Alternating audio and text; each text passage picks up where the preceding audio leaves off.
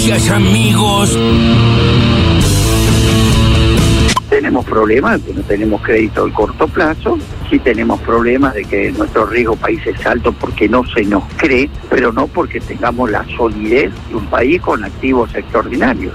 Hoy Europa, producto de la guerra, más la pandemia, está claro que está en una incertidumbre enorme de su futuro corto y de cómo se va a resolver esto a largo plazo. La Argentina, cuando uno mira los números macroeconómicos de la Argentina, está mucho mejor que los, por ejemplo, que los países del De un lado las corporaciones y del otro lado la sociedad. Y el gran problema que hay es que el Estado tiene que decidir de qué lado está, para quién juega.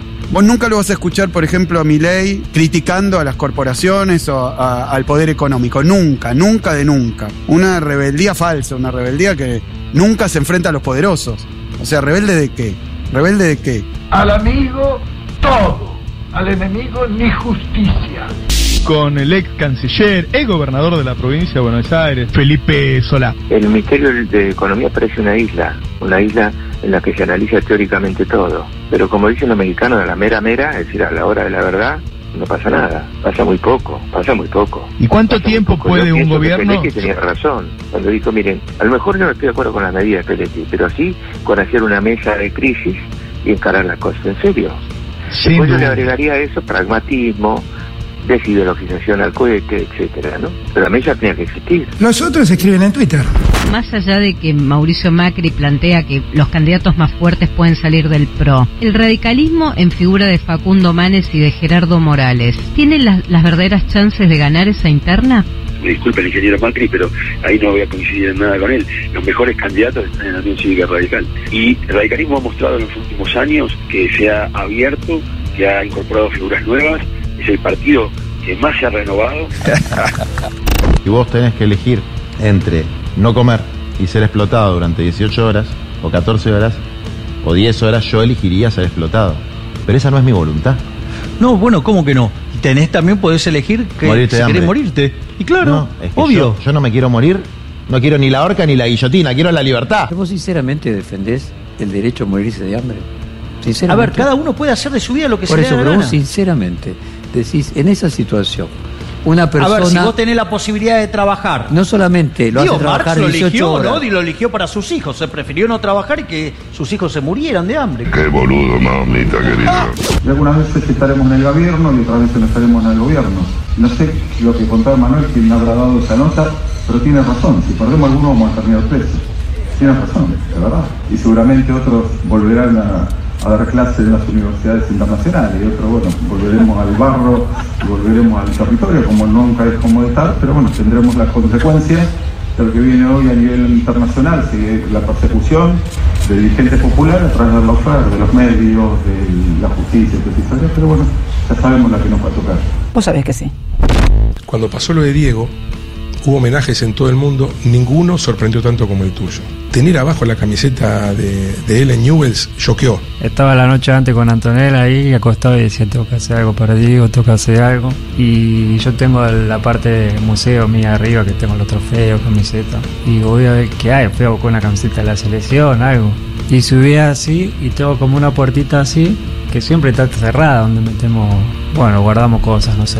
Y justamente estaba abierta y la, en una silla, arriba de la silla estaba la 10 de esa camiseta de Newell. Entré así, miré así y la vi. Pero esa puerta está siempre cerrada y no sé qué hacía ahí en realidad, porque ni me acordaba que la tenía. Y miré así y la vi y dije, ya está. Esa. ¡El Diego!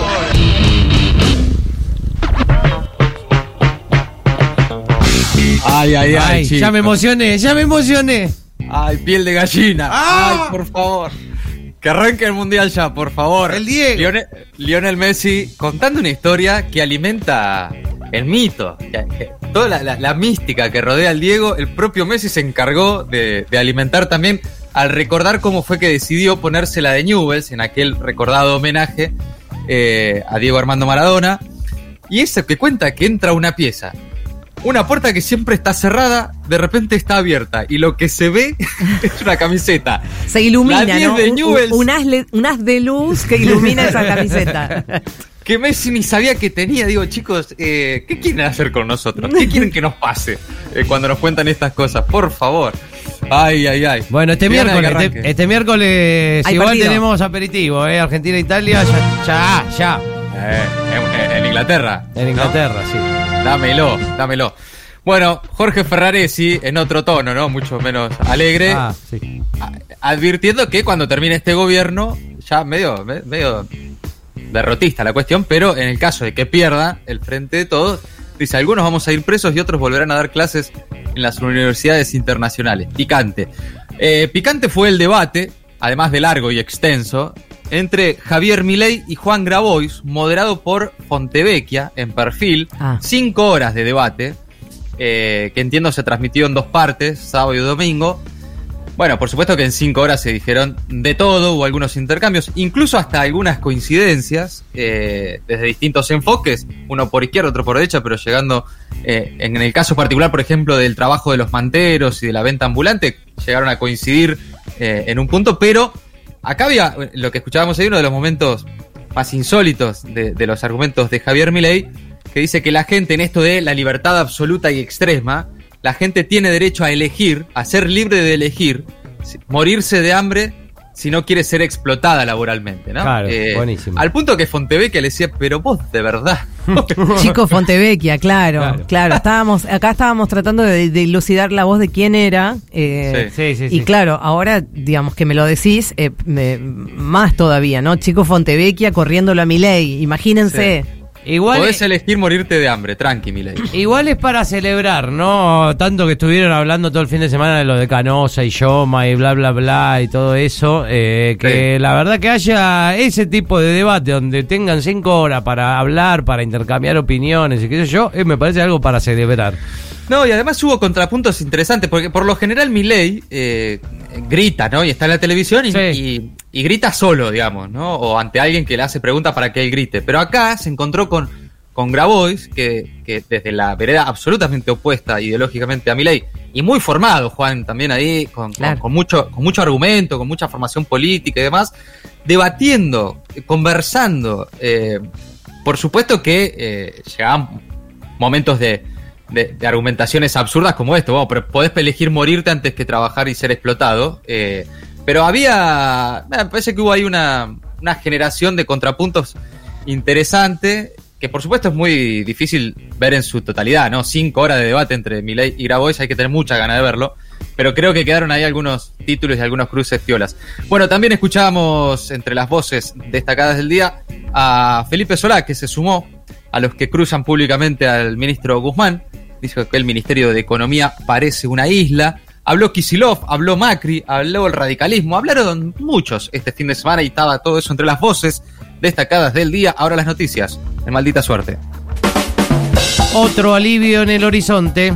El Frente de Todos ultima un proyecto de alivio fiscal para monotributistas y autónomos. Tras la suba del aporte para asalariados, en la Cámara de Diputados entrará un proyecto de ley oficial con una actualización de escalas. Busca evitar saltos de categorías solo por el efecto de la inflación. El presidente de la Cámara, Sergio Massa, adelantó el fin de semana que trabaja con otros legisladores oficialistas en una propuesta que alivie la situación de autónomos y monotributistas para que no pierdan contra la inflación. El proyecto contemplaría adelantar al primero de julio parte de la actualización anual del monotributo que suele hacerse desde el primero de enero cada año por la fórmula de movilidad jubilatoria.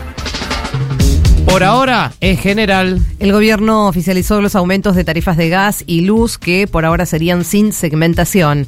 El precio de la energía eléctrica será de alrededor del 26%, lo que impactará en las facturas de usuarios tipo con consumo promedio en el área del Gran Buenos Aires con una suba del 16,53%. En cada provincia el incremento en las facturas de luz será distinto, pero siempre inferior al que se registre en el AMBA. En usuarios con tarifa social la suba será del 7,7% promedio. En el caso del gas, el incremento promedio para usuarios residenciales será de entre el 18 y el 25%. No habrá aumento, en este caso, para quienes son beneficiarios de la tarifa social. Los incrementos, entonces, tal como se anticipó, serán inferiores a la variación de los salarios. La actualización comenzará a correr a partir del primero de junio, dentro de nada, de horas prácticamente. El ministro de Economía dijo que será el último aumento del año. Pan para hoy. Kang empieza su gestión con la mira puesta en el fideicomiso del trigo. Hoy tendrá una reunión con los molineros y arrancará las negociaciones con la industria alimenticia para la nueva edición de Precios Cuidados que se estrena el 7 de junio. El ministro Guzmán, que ahora tiene bajo su órbita a la Secretaría de Comercio, dijo que con Guillermo Hang seguirán implementando una política de precios en la misma línea en la que se venía trabajando con Roberto Feletti. Además de precios cuidados, van a mantener cortes cuidados de carne, canastas de frutas y verduras, fideicomisos privados para la harina, fideos secos, aceite de girasol y de mezcla y el fondo estabilizador del trigo. En el gobierno esperan que el índice de precios al consumidor registre en mayo una suba menor a la de abril y marzo, aunque las consultoras privadas estiman que seguirá alta en torno al 5%.